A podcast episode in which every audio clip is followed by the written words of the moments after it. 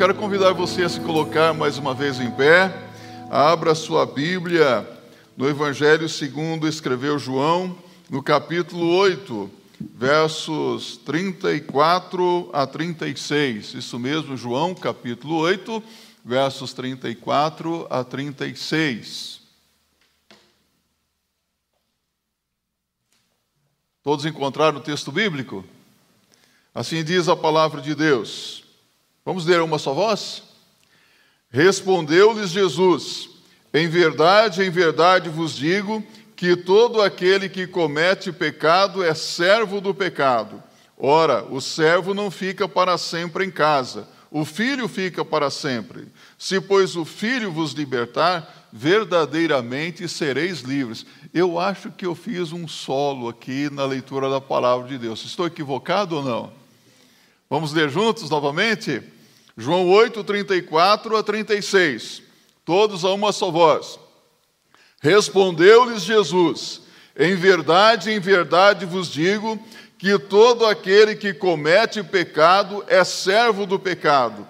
Ora, o servo não fica para sempre em casa, o filho fica para sempre. Se, pois, o filho vos libertar, verdadeiramente sereis livres. Amém. Como é gostoso ler a palavra de Deus, não é? Pode se assentar, que Deus use a sua palavra para falar conosco sobre libertação divina. O que é liberdade para você?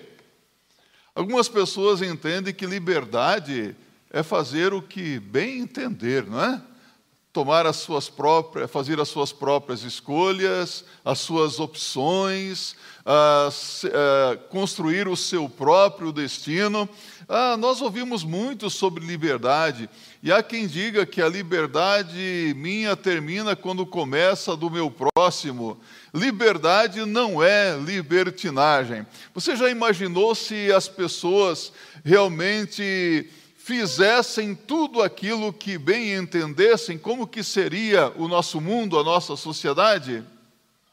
Se cada um fizesse aquilo que achasse correto. Mas não é isso que muitas vezes nós vemos ah, os políticos fazendo na nossa sociedade, querendo colocar as suas ideias na mentalidade humana de tal maneira que a sociedade acaba se dividindo, se polarizando entre os da direita e os da esquerda. Não é verdade que, se cada pessoa seguir as suas próprias ideias, nós teremos então uma nação dividida? E se nós tivermos uma nação onde cada um segue as suas próprias ideias, a nação como nós conhecemos deixa de ser nação para se tornar um, um punhado de pessoas aqui, ali, acolá, cada uma que tem ah, as suas opiniões, um grupo aqui, outro grupo ali, não, eu penso assim, eu creio assim, e aí você terá então a destruição da nação e a destruição da família como nós conhecemos. Por isso que liberdade não é fazer o que bem se entende. Liberdade implica em direitos e em privilégios também. Se fosse assim, hoje haveria um caos generalizado na nossa sociedade, na nossa nação e no mundo todo. Aliás, parece que é isso que alguns querem fazer: instaurar, instaurar o caos para depois aparecer, talvez, com uma solução mirabolante para resolver tudo. Meus amados irmãos e irmãs, tenho para mim que não é preciso ser uma pessoa muito inteligente para entender que é realmente isso que está acontecendo no mundo. As coisas estão caminhando numa direção oposta aos ensinamentos da palavra de Deus. Em nosso texto bíblico, o Senhor Jesus Cristo revela a causa de tanta derrota, de tanta destruição, de tanta miséria, e por que não dizer de tanta escravidão no mundo. Jesus respondeu aqui no verso 34: Em verdade, em verdade vos digo que todo aquele que comete pecado é escravo do pecado. Repita comigo.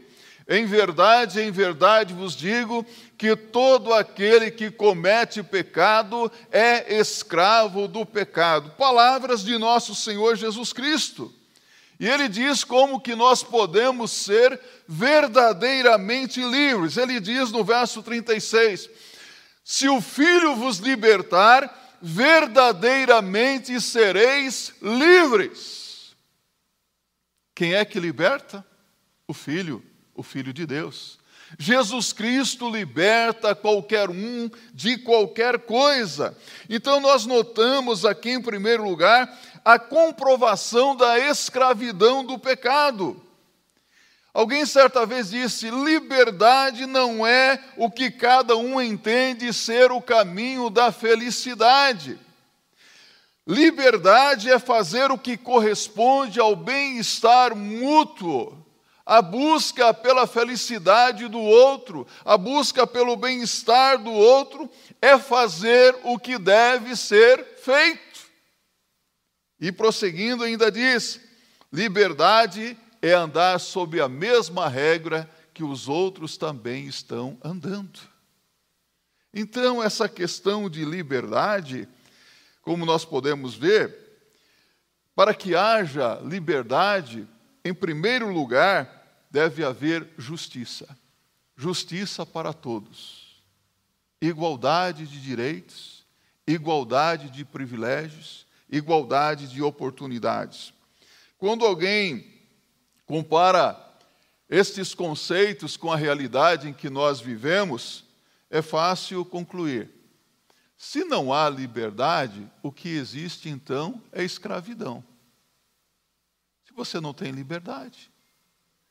Ora, recentemente, por causa dessa pandemia, nós percebemos o que é ficar sem liberdade, não é? Sem liberdade para ir e vir, sem liberdade para cultuar a Deus, sem liberdade para visitar os nossos queridos, sem liberdade para cumprimentar, sem liberdade para abraçar, em outras palavras, isso tudo se chama escravidão. De alguma maneira, houve uma escravidão, porque se não há liberdade, o que existe é escravidão. O homem, na sua maneira de pensar, ele deseja o seu próprio mal sem se dar conta disso. Há pessoas que pensam que estão levando vantagem, que vão se dar bem na vida, seguindo a sua mentalidade, mas não percebe que está se tornando muitas vezes prisioneiro dos seus sentimentos, dos seus pensamentos, prisioneiro é, das pressões que o mundo exerce sobre ele, e ele fica cerceado em sua liberdade, fica oprimido, sufocado e precisa entender que liberdade não é fazer o que quer, não é fazer o que bem entende. Liberdade é fazer o que é bom para todos. Segundo as regras da palavra de Deus, segundo as regras divinas. Eu quero apresentar dois argumentos para você que provam isso. Primeiro argumento, a aspiração de ser perfeito. Quem é que gostaria de ser perfeito? Hã? A aspiração de ser virtuoso. São dois argumentos. Ah, como seria bom se nós fôssemos perfeitos. Nós podemos examinar o nosso coração, pensar e falar um pouco do nosso coração, então. Quando nós fazemos algo errado, surge no nosso coração a consciência de que nós estamos em dívida. Não é verdade? A consciência de que o que nós fizemos não está certo e precisa ser corrigido. Precisa ser acertado. Outros procurarão re, é, corrigir e buscar uma outra oportunidade para acertar as coisas, para melhorar as coisas, para que na próxima oportunidade possa fazer a coisa da maneira correta porque sente que estão em dívida. Então, essa aspiração de ser perfeito é tão forte dentro do coração do ser humano que ela vai permanecer até o dia da sua morte. Até o último dia o homem terá esse desejo. Nós nos preocupamos muito com a nossa vida, com o nosso testemunho, com a nossa maneira de viver, porque nós sabemos que todos os dias as pessoas estão de olho em nós, não é verdade? As pessoas estão nos observando. E se alguém diz para você que existe uma mancha na sua vida, algo de errado, como é que você fica? Por exemplo, antes de entrar no culto aqui, Estava aqui, a minha esposa olhou para o meu paletó, deu uma ajeitada e falou: Vejo um fio de cabelo em você aqui. E esse fio de cabelo brincou, é loiro. Falei: Olha, é loiro deve ser marronzinho também, não é? Mas se você olha para a sua vida e alguém diz que tem uma mancha em você, que tem algo errado, você fica preocupado, não fica? Porque você tem o desejo de dar um bom testemunho, de ter uma vida correta, uma vida limpa, uma vida de acordo com os preceitos de Deus. E quando isso não acontece, nós ficamos deprimidos, desencorajados, e eu digo, muitos ficam até amargurados, frustrados por não corresponderem às expectativas de Deus nas suas vidas. Se isso não acontecer, então você não é um ser humano. Você sente essa aspiração na sua vida? Você já foi caluniado alguma vez? Alguém já falou mal de você em algum momento? Como é que você se sentiu? Como é ruim ser caluniado sem dever nada, não é verdade? Quando não se tem culpa nenhuma. Você sabe que isso aconteceu com o homem de Deus, Neemias? Você pode abrir a sua Bíblia no livro do profeta Neemias, no capítulo 6, no verso 9, uma passagem bíblica interessante. A calúnia deixou Neemias debilitado. Neemias estava ali lutando pela reconstrução de Jerusalém. E olha só o que os adversários de Neemias disseram porque todos eles procuravam atemorizar-nos, dizendo: As suas mãos largarão a obra e não se efetuará. Agora, pois, ó Deus, fortalece as minhas mãos. Sabe o que, que os inimigos de Neemias disseram? Olha, ele vai largar a obra. Calúnia, ele não vai aguentar, ele não tem força, ele não vai até o fim. Isso aí é fogo de palha. E quando Neemias ouviu aquilo, aquela calúnia que não era verdadeira, ele tinha consciência que não era verdadeira, como é que ele se sentiu? Debilitado, enfraquecido. E então ele pediu: Senhor, fortalece as minhas mãos. Ou seja, me ajuda, Deus. Ele roga o fortalecimento de Deus, a calúnia contra ele o deixou abatido.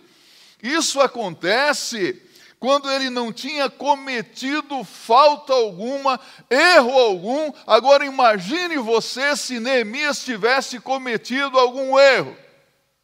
Como é que ele se sentiria? Como é que você se sente quando comete algum, alguma falha, algum erro, algum pecado e vem a acusação? Você não se sente deprimido porque a sua aspiração de ser perfeito, perfeita também é frustrada. Quantos aqui querem ser bons filhos? Bons maridos? Boas esposas? Ah, ah, eu desejo ser um filho melhor, um pai melhor, um irmão melhor, uma esposa melhor, não é? Quantas aspirações nobres, maravilhosas, mas quantas pessoas têm se frustrado na sua tentativa, porque sabe que às vezes o que ela quer fazer ela não consegue, porque não há forças nela para eh, corresponder às vezes às expectativas das pessoas à sua volta. Então, todos nós temos consciência da nossa obrigação e aspiração de ser perfeitos. Conhece alguém perfeito? O que é que Jesus diz em Mateus capítulo 5, verso 48? Sede vós, pois, perfeitos, como é perfeito o vosso Pai que está nos céus. Homem nenhum é perfeito, porque o homem é pecador. O pecado é uma realidade na vida e no coração do ser humano. O pecado nos torna imperfeitos diante de Deus. Nós temos uma inclinação para fazer as coisas que são desagradáveis aos olhos de Deus ou não temos? Sede vós, pois, perfeitos, é o padrão de Deus, a perfeição. Quem aqui nesta noite, analisando a sua vida espiritual, pode dizer: Eu estou correspondendo a todas as expectativas que Deus tem para mim, a todas as aspirações de Deus? Diga amém. Ninguém? Ninguém aqui pode tirar dez diante de Deus? Mas o nosso desejo é nos tornarmos perfeitos assim como Ele é perfeito. O nosso padrão é Jesus Cristo. Por causa da nossa pecaminosidade, nós muitas vezes não correspondemos às expectativas de Deus. Embora o pecador senta um desejo profundo de ser perfeito, a sua conduta não é governada por esse desejo, mas por sua inclinação para o pecado por sua inclinação às coisas que são desagradáveis a Deus. Sua vontade não responde à sua aspiração, mas não responde à aspiração da voz de Deus, a voz do Espírito Santo de Deus, mas a uma outra voz. Qual é a voz? A voz do pecado. O pecado fala a mente. O pecado leva o pecador a se distrair das coisas de Deus. E o inimigo, ele procura distrair as pessoas com muitas coisas para que a sua consciência fique adormecida, e uma consciência adormecida não consegue é, entender a vontade de Deus e nem mesmo realizar aquilo que é da vontade do Senhor, porque está adormecida. Mesmo que tenha nobres aspirações, e certamente que não a ouve, porque está escravizado, enganado, iludido pelo maligno, iludido pelo pecado. E quanto menos ouvir a voz da consciência, mais essa pessoa se entrega à prática do pecado. Por isso que é preciso ouvir a voz da consciência. Já ouviu a voz da sua consciência alguma vez? Já ouviu? A consciência fala e fala muito alto, não é? Uma consciência adormecida trará como consequência uma conduta pecaminosa. Porque a voz que denuncia o pecado é a consciência. E se a consciência é um instrumento que não está funcionando, ela não vai denunciar o pecado e a conduta que desagrada a Deus também. Por isso é, é importante ter uma consciência limpa diante de Deus. Ouvir a voz de Deus falando a mente e o coração. Se o instrumento da consciência não funciona, então o que vai crescer é a maldade, a desobediência, o vício, o afastamento de Deus. Por isso, tome muito cuidado com a sua consciência. Você sabe muito bem que os governantes, os políticos desonestos, para que eles possam imprimir um governo de maldade conforme os seus próprios interesses, não em busca da maioria, mas muitas vezes de uma minoria privilegiada, sabe o que, que os governantes fazem?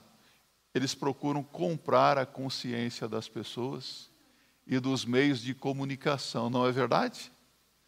Para que quando surge algum tipo de injustiça social, as pessoas e os meios de comunicação se calem, porque foram comprados. A consciência foi negociada, foi vendida. Não negocie a sua consciência por coisa alguma. Cuidado com isso. Isso é bíblico, sabia disso? Isso já aconteceu há muito, muito tempo atrás, mas o apóstolo Paulo, ele profetizou que nos últimos dias isso iria acontecer. Abra sua Bíblia na primeira carta de Paulo a Timóteo, no capítulo 4, do verso 1 e 2. Isso mesmo, 1 Timóteo, capítulo 4, verso 1 e 2. O apóstolo Paulo diz assim: Mas o Espírito, o Espírito com E maiúsculo, o Espírito Santo, expressamente diz que nos últimos tempos apostatarão alguns da fé, dando ouvidos a espíritos enganadores e a doutrinas de demônios, pela hipocrisia de homens que falam mentiras, tendo cauterizada a sua própria consciência. Consciência cauterizada Mentira e hipocrisia se multiplicam. Alguém já fez algum tipo de cauterização aqui alguma vez? Olha, vou virar de ladinho aqui. Você está vendo aqui uma marquinha aqui? Não, eu não, acord, não deitei com uma, a Joyce Hoffman e acordei marcado, não, viu? Mas depois do, do Covid-19, apareceram algumas algumas, como é que chama? Marcas, verrugas né, em mim. E olhando a, a médica disse: Olha, tem que cauterizar isso para não crescer. E ó, três pontinhos aqui, um aqui e um outro bem no canto do olho que era grande. E mais três aqui. Segundo a minha esposa, depois dessa cauterização, vou ficar mais lindão ainda. Mas há pessoas que cauterizam a consciência uma consciência cauterizada faz com que se multiplique a mentira, a hipocrisia, a maldade. Se o diabo consegue manter as pessoas com as suas consciências cauterizadas, então eles não vão ouvir a voz de Deus. E se as pessoas não ouvirem a voz de Deus, me diga, essas pessoas ouvirão a voz de quem? Do diabo, dos seus demônios, que vão falar a mente das pessoas, vão manipular, vão fazer com que as pessoas se voltem para as coisas mundanas, para as coisas carnais, para as coisas das imundícias do diabo, da carne, do mundo. Quantas pessoas que hoje estão com uma mentalidade mundana, demasiadamente carnal, porque não está sendo dirigido por Deus, pela palavra de Deus não está ouvindo a voz de Deus, não está ouvindo a voz do Espírito Santo, mas está ouvindo a voz do diabo. Ah, meus amados irmãos, como isso é triste.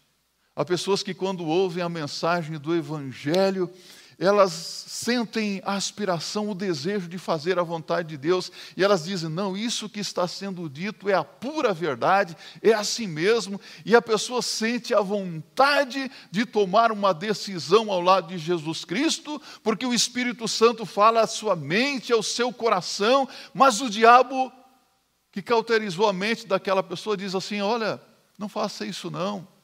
Você ainda é muito jovem, você tem muita coisa ainda para aproveitar. Você tem que curtir a vida. Deixe para mais tarde, quando você for mais velho. Deixe para depois. E quantas pessoas tomam a decisão errada de deixar para mais tarde e nunca chegam ao ponto de tomar uma decisão ao lado de Jesus, porque deixaram de ouvir a voz de Deus, a voz do Espírito Santo de Deus e passaram a ouvir a voz do inimigo. Sabe, a palavra de Deus é muito clara quanto a isso. Se um homem ouvir a voz do inimigo, muita coisa de ruim vai acontecer na sua vida. Mas se o homem ouvir a voz do Espírito Santo de Deus, a voz de Deus, a sua consciência se dará conta da sua pecaminosidade, da sua fraqueza. Nós temos o testemunho do apóstolo Paulo aqui na Bíblia. Eu quero convidar você a olhar esse exemplo do apóstolo Paulo. Abra aí a sua Bíblia na carta de Paulo aos Romanos, no capítulo 7, do verso 9 até o verso 21. Mas abra mesmo a sua Bíblia, acompanhe a leitura. Veja como que Paulo se dá conta dessa sua fraqueza. Ele, ele começa a testemunhar, a falar sobre a sua vida, e ele diz assim: E eu, em algum tempo, vivia sem lei, mas vindo o mandamento, reviveu o pecado e eu morri. E o mandamento que era para a vida, achei eu que era para a morte. Porque o pecado, tomando ocasião pelo mandamento, me enganou e por ele me matou. E assim a lei é santa e o mandamento santo, justo e bom. Logo tornou-se-me o bom em morte? De modo nenhum. Mas o pecado, para que se mostrasse pecado, operou em mim a morte pelo bem, a fim de que pelo mandamento o pecado se fizesse excessivamente maligno. Porque bem sabemos que a lei é espiritual, mas eu sou carnal, vendido sob o pecado. Porque o que faço não o aprovo, pois o que quero, isso não faço mas o que aborreço, isso faço. E se faço o que não quero, consinto com a lei que é boa. De maneira que agora já não sou eu que faço isto, mas o pecado que habita em mim. Porque eu sei que em mim, isto é, na minha carne, não habita bem algum. E com efeito, o querer está em mim, mas não consigo realizar o bem. Porque não faço o bem que quero, mas o mal que não quero, esse faço. Ora, se eu faço o que não quero, já não faço eu, mas o pecado que habita em mim. Acho então esta lei em mim, que quando quero fazer o bem, o mal está comigo. Olha que conflito, que luta.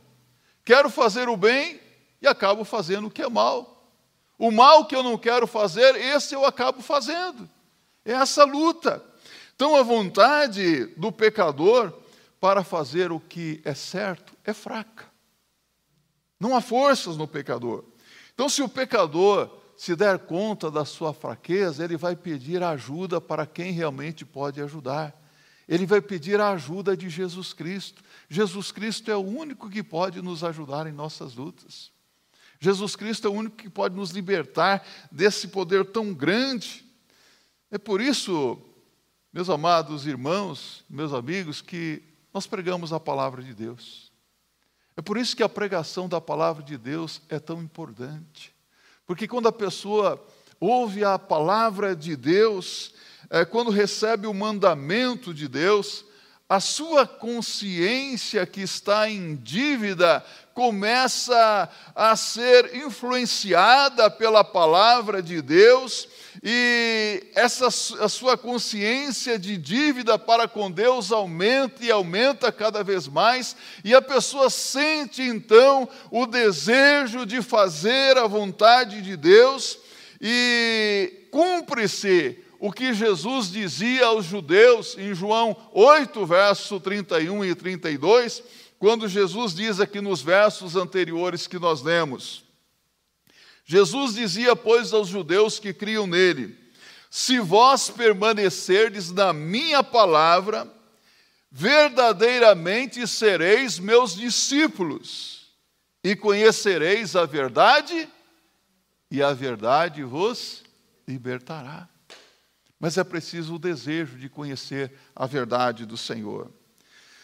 Depois que uma pessoa é convencida da verdade, depois que uma pessoa é convencida pela voz do Espírito Santo de Deus, ela aspira a dar um outro passo, que é crer em Jesus Cristo. E quando a pessoa crê em Jesus Cristo, ela se torna cada vez mais consciente da sua escravidão espiritual e diz: Olha, eu quero me libertar disso. Eu não quero esse tipo de vida para mim. Não serve mais para mim essa vida de escravidão no vício, essa vida na escravidão na, da carne. Algo lhe dirá que precisa se livrar de tudo isso. E esse algo é o Espírito Santo de Deus. É o Espírito Santo de Deus falando ao coração. E só Jesus Cristo pode então quebrar essas correntes do pecado. Quantas pessoas acorrentadas, quantas pessoas escravizadas, quantas pessoas embaraçadas com situações na vida e que não consegue sair daquilo, tem consciência, mas precisa de uma libertação que venha de Deus. Então preste atenção no que diz aqui Romanos, capítulo 8, verso 2. Paulo diz assim: Porque por meio de Cristo Jesus, a lei do espírito de vida me libertou da lei do pecado e da morte. Aspiração de ser perfeito e agora a aspiração de ser virtuoso. Uma pessoa se torna consciente da sua fraqueza, da sua debilidade, quando quer fazer o que é certo e não consegue por suas próprias forças. Quando ela percebe que precisa vencer e não tem forças para isso. Deseja resistir, mas não pode. Alguém já teve na sua família um dependente químico? Já? Já, né? Um dependente químico, você olha para a vida daquela pessoa e você percebe a luta daquela pessoa para sair do vício, não é? Oh, meu Deus, que, que tristeza, você olha para aquela vida. Ah, recentemente, eu cheguei aqui na igreja numa manhã, uma terça-feira, muito bem, lembro muito bem, era mais ou menos oito horas da manhã, e tinha um jovem dormindo aqui na, na porta da igreja. Eu não sei como que ele conseguiu entrar, mas ele se agachou por baixo do, do sistema de alarme da igreja, colocou um papelão e estava dormindo ali. E eu me aproximei dele e falei: Oi, tudo bem? Posso te ajudar? Ele levantou, olhou para mim assim e falou: ah, Você pode me ajudar assim? falei: O que, que você precisa? Você é pastor? Eu falei: Sou. Você pode me ajudar a sair dessa vida? Eu já passei por quatro casas de recuperação. E começou a dizer o nome das casas de recuperação. Você consegue me ajudar? Eu falei, provavelmente muitas pessoas já tentaram te ajudar. Mas se você não se ajudar, se você não tomar uma decisão séria ao lado de Jesus, não vai adiantar você ir para uma casa de recuperação, uma clínica para fazer uma triagem, uma desintoxicação, se você não quiser. Mas se você quiser, venha aqui amanhã, nesse mesmo horário, que eu vou levar você para uma clínica de recuperação. Eu pergunto para vocês: ele veio? Por que, que ele não apareceu? Porque uma pessoa que é dependente químico, é, quando ela passa por um processo até de desintoxicação, ou quando ela está sofrendo muito, ela deseja se libertar do vício. Ela quer sair daquela situação mas logo ela cai no mesmo vício, na mesma escravidão das drogas, porque ela não tem forças em si mesma. Por mais que a pessoa diga, eu quero, querer não é poder. Força de vontade não adianta. De que adianta ter força de vontade se não tomar uma decisão séria? Se não tiver uma postura firme, não é verdade? Então, a pessoa, por mais esforçada que seja, por mais determinada, por mais disciplinada que seja, ela não consegue vencer as suas fraquezas, os seus vícios, os seus pecados. Ela precisa de um poder maior do que aquele desejo de usar droga, daquele desejo de fazer o que sabe que é pecado, e esse poder é o sangue de Jesus Cristo. Esse poder é Jesus Cristo. Jesus dizia: digo-lhes a verdade, todo aquele que comete pecado é escravo do pecado. As aspirações não têm poder para mudar a vida. Quantas pessoas cheias de aspirações, aspirações virtuosas. Ah, eu tenho bons planos, eu tenho projetos maravilhosos, eu tenho um projeto de vida maravilhoso. Eu acredito que daqui a alguns dez anos, se tudo der certo, será assim. Mas quando a pessoa olha para as suas limitações pessoais e muitas vezes as limitações sociais, ela tem a plena convicção que ela não vai conseguir porque ela não tem poder para isso. Mas se a pessoa submeter os seus projetos de vida, os seus planos, as suas fraquezas nas mãos de Jesus Cristo, o milagre acontece. Porque Ele é poderoso para fazer infinitamente mais do que tudo quanto pedimos ou pensamos. Você crê nisso? Eu creio que Jesus pode fazer por nós o que ninguém mais pode fazer.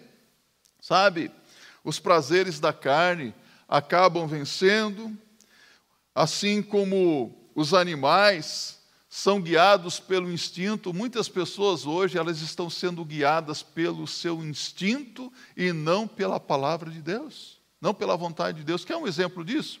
Abra sua, a sua Bíblia na epístola de Judas. Não Judas Iscariotes que traiu Jesus, mas Judas, irmão de Jesus. No verso 10, Judas no verso 10. Um, cap, um capítulo só aqui. Veja só o que diz Judas. Todavia, esses tais difamam tudo o que não entendem, e as coisas que entendem por instinto, como animais irracionais, nessas mesmas coisas se corrompem. E eu pergunto para você, por que que essas pessoas que agem como agem os animais, que se corrompem até mesmo nas coisas que entendem. Por que, que essas pessoas agem assim? Porque elas são escravas do pecado. Segundo lugar, os temores da alma comprovam a escravidão. Pecado é escravidão espiritual. Quantas pessoas vivendo aí numa vida espiritual escravizada. Vamos considerar em relação aos medos que às vezes vêm e perturbam a alma humana, não é? Quantos medos, quantos temores. Ah, por exemplo, a morte. A morte é algo que está acima do homem, não é? Ninguém aqui consegue vencer a morte. Você consegue vencer a morte? Só existe uma maneira de vencer a morte. O poder para escapar dela não é assim tão simples. O fato é que você, mais cedo ou mais tarde, vai morrer. Ou não vai? A menos que Jesus volte hoje, ou enquanto estivermos vivos e sejamos então arrebatados. Mas todos nós iremos morrer um dia. Sabe, Ninguém pode escapar dela e ela controla de muitas maneiras a nossa maneira de viver, a nossa conduta. Aqui em Hebreus 2, verso 15, acompanhem comigo, o autor sagrado diz assim: E libertasse aqueles que durante toda a vida estiveram escravizados pelo medo da morte. Pessoas escravizadas pelo medo da morte. Eu era uma dessas pessoas. Eu tinha muito medo de morrer. E ora, um jovenzinho lá, meus 14, 15 anos de idade, eu tinha muito medo da morte. Mas a, e eu lembro que uma vez eu vi um homem que teve a sua perna amputada passar mal e morrer do meu lado. Misericórdia, aquela semana eu não consegui dormir. Meu sono foi embora. Na verdade, eu não fiquei impressionado com o homem que morreu eu ficava pensando no dia da minha partida para a eternidade. Como é que seria? Medo de morrer. Até que um dia eu aceitei a Jesus Cristo como meu Senhor e Salvador pessoal e o medo da morte acabou. Eu não tenho mais medo de morrer. Ah, a bem da verdade, eu não quero morrer agora, não, tá? eu vou dizer como disse o apóstolo Paulo: por amor de vós quero ficar mais um pouco. Combinado? Combinado a coisa? Ninguém quer morrer, mas quando o papai do céu chamar, estou preparado. Estou pronto. O último inimigo a ser vencido é a morte. Mas a, o homem pode ser muito valente, corajoso, mas diante da morte ele treme. Eu já vi pessoas que no momento da morte partiram para a eternidade como um passarinho, tranquilo, confiante, com, nossa, que paz. A morte do crente é, é linda. O crente, eu falando do crente, aquele que crê em Jesus Cristo, ele morre como morre uma ovelhinha. Às vezes uma lágrima desce pelos olhos, canto dos olhos, mas parte em paz, sabendo para onde vai. Mas alguém aqui já viu um bode morrer? Já ou não? Eu já vi uma vez um homem pegar um bode para matar o bode. Quando o homem chegou com aquela faca, assim, o bode viu a faca, eu até eu fiquei assustado com aquela faca. Aquele bode começou a berrar, e berrava, assustado, esperneava para cá, ele sabia que ia morrer. E morreu num desespero. Eu vou dizer uma coisa para você: eu não tive coragem de comer carne daquele bode, não. Fiquei com tanta dó do, do bichinho. Uma pessoa que não tem Cristo na hora da morte morre em desespero. Assustado, temor da morte.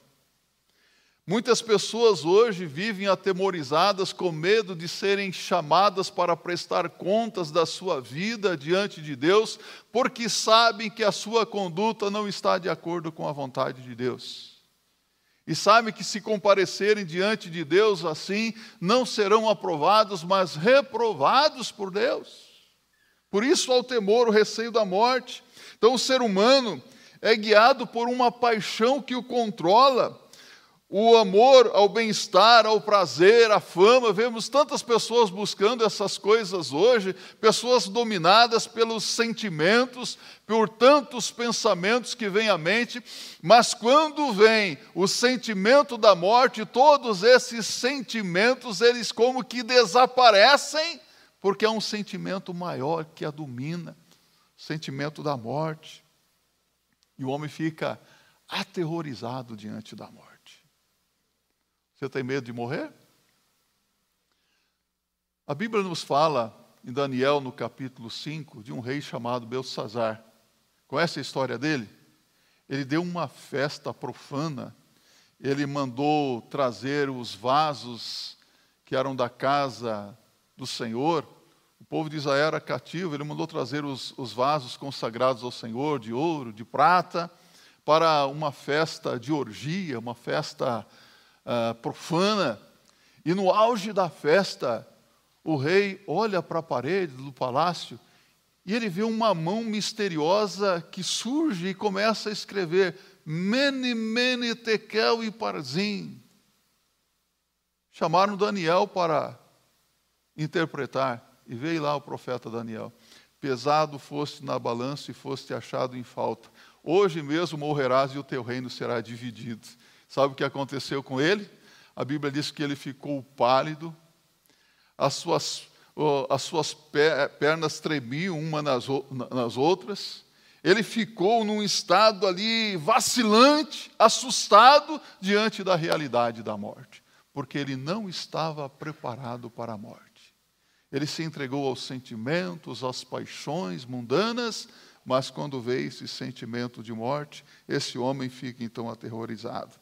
Então, essas experiências mostram que os sentimentos terrestres, eles são menores que os causados pela realidade do mundo por vir.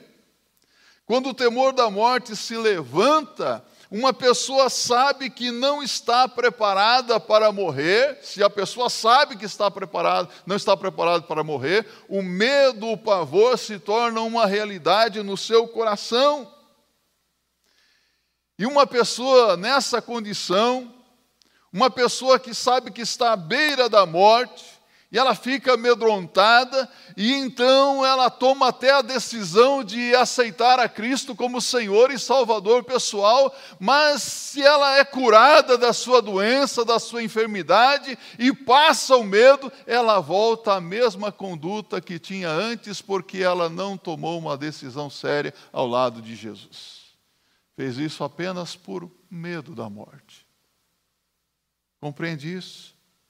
Voltam aos mesmos prazeres pecaminosos. Isso faz lembrar da parábola que Jesus contou aos discípulos, em Lucas capítulo 8, verso 13, da semente que caiu sobre as pedras. São aquelas pessoas que ouvem a palavra de Deus e recebem com alegria, mas não permanece, porque caiu sobre pedras, não criam raízes. Desistem de seguir a Cristo na hora da aprovação, o egoísmo controla essa pessoa, por isso são escravos do pecado. Então qual é a solução? Qual é o remédio? O remédio é Jesus Cristo, o remédio eficaz. Eu quero caminhar para a conclusão, dizendo para você que há uma passagem na vida do apóstolo Pedro, em Mateus capítulo 14, versos 28 a 32, que trata sobre a escravidão, que traz a culpa do pecado e as suas consequências. Olha o que diz aqui a Bíblia.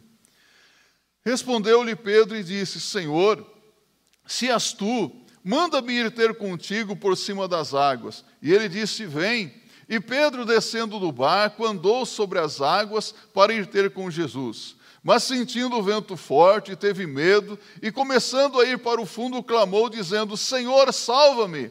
E logo Jesus, estendendo a mão, segurou e disse-lhe: Homem de pequena fé, por que duvidaste? E quando subiram para o barco, acalmou o vento.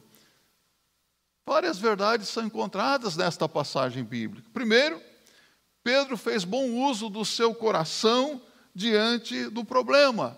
Pedro respondeu: Senhor, se és tu, manda-me ir ter contigo andando por sobre as águas. Ele não fez bom uso do seu coração, da sua fé. Apoiou-se no poder de Jesus. Você vê aqui que ele errou porque permitiu que as circunstâncias dominassem a sua vida, porque diz no verso 30 que, sentindo o vento forte, teve medo e, começando a ir para o fundo, clamou, dizendo: Senhor, salva-me. Ao deixar de confiar em Jesus Cristo, caiu nas garras da incredulidade e começou a afundar. O medo da morte o cegou, mesmo estando diante de quem? Ele estava diante de quem? Do poderoso Senhor Jesus Cristo. E o medo da morte o cegou. Mas, meus irmãos, houve um momento em que Pedro clamou novamente a Jesus e foi resgatado. E logo Jesus, estendendo a mão, segurou e disse: Homem de pequena fé, por que duvidaste? Esta história aqui apresenta o remédio, a solução para a nossa vida. É preciso clamar a Jesus para ser liberto do medo, da incredulidade. A incredulidade é a raiz de toda a espécie de males. É preciso se apegar a Jesus. O pecado procura escravizar, maltratar, judiar e matar Porém, confiar em Jesus traz poder, vida e paz. O poder de Deus. A Bíblia diz aqui: se, pois, o Filho vos libertar, verdadeiramente sereis livres. Você já é liberto? Você já é liberta por Jesus? Jesus já libertou você? Glória a Deus por isso. Mas se alguém ainda não foi liberto da escravidão do pecado, Hoje é o dia da sua libertação. Hoje é o dia da sua salvação. Ainda que você pense que escravizados são aquelas pessoas é, que vivem aí é, praticando os pecados que são bem visíveis, porque há pecados que são bem visíveis aos nossos olhos, né? Você diz, esse aí é um escravo do pecado. Mas pode ser que você também seja um escravo ou uma escrava do pecado e o pecado não é visível aos olhos das pessoas. Não existem doenças visíveis e doenças invisíveis? Nós estamos lutando aí contra esse maldito coronavírus, não é? Está aí, de forma invisível, e traz a destruição, traz a morte. Pode ser que você ache que o seu pecado não seja tão grande. Existem pecados conhecidos e pecados desconhecidos, mas é pecado. E o pecado mata. Pecado escraviza. Você precisa se livrar do pecado. Eu quero ser perfeito. Eu quero ser uma pessoa melhor. Mas você só vai conseguir se verdadeiramente render-se ao Senhor Jesus Cristo. Amém? Que assim seja, para a glória de Deus. Vamos louvar ao Senhor, se coloque em pé. Se você já é um salvo, liberto por Jesus, cante com alegria no seu coração. Se você ainda não é um crente em Cristo Jesus, coloque toda a sua fé e confiança em Jesus, peça para que Ele te liberte de todo o poder do pecado, de todo o sentimento que desagrada a Deus. Peça que, para que Ele te dê forças, poder para vencer as suas fraquezas. Em nome de Jesus. Louvemos ao Senhor.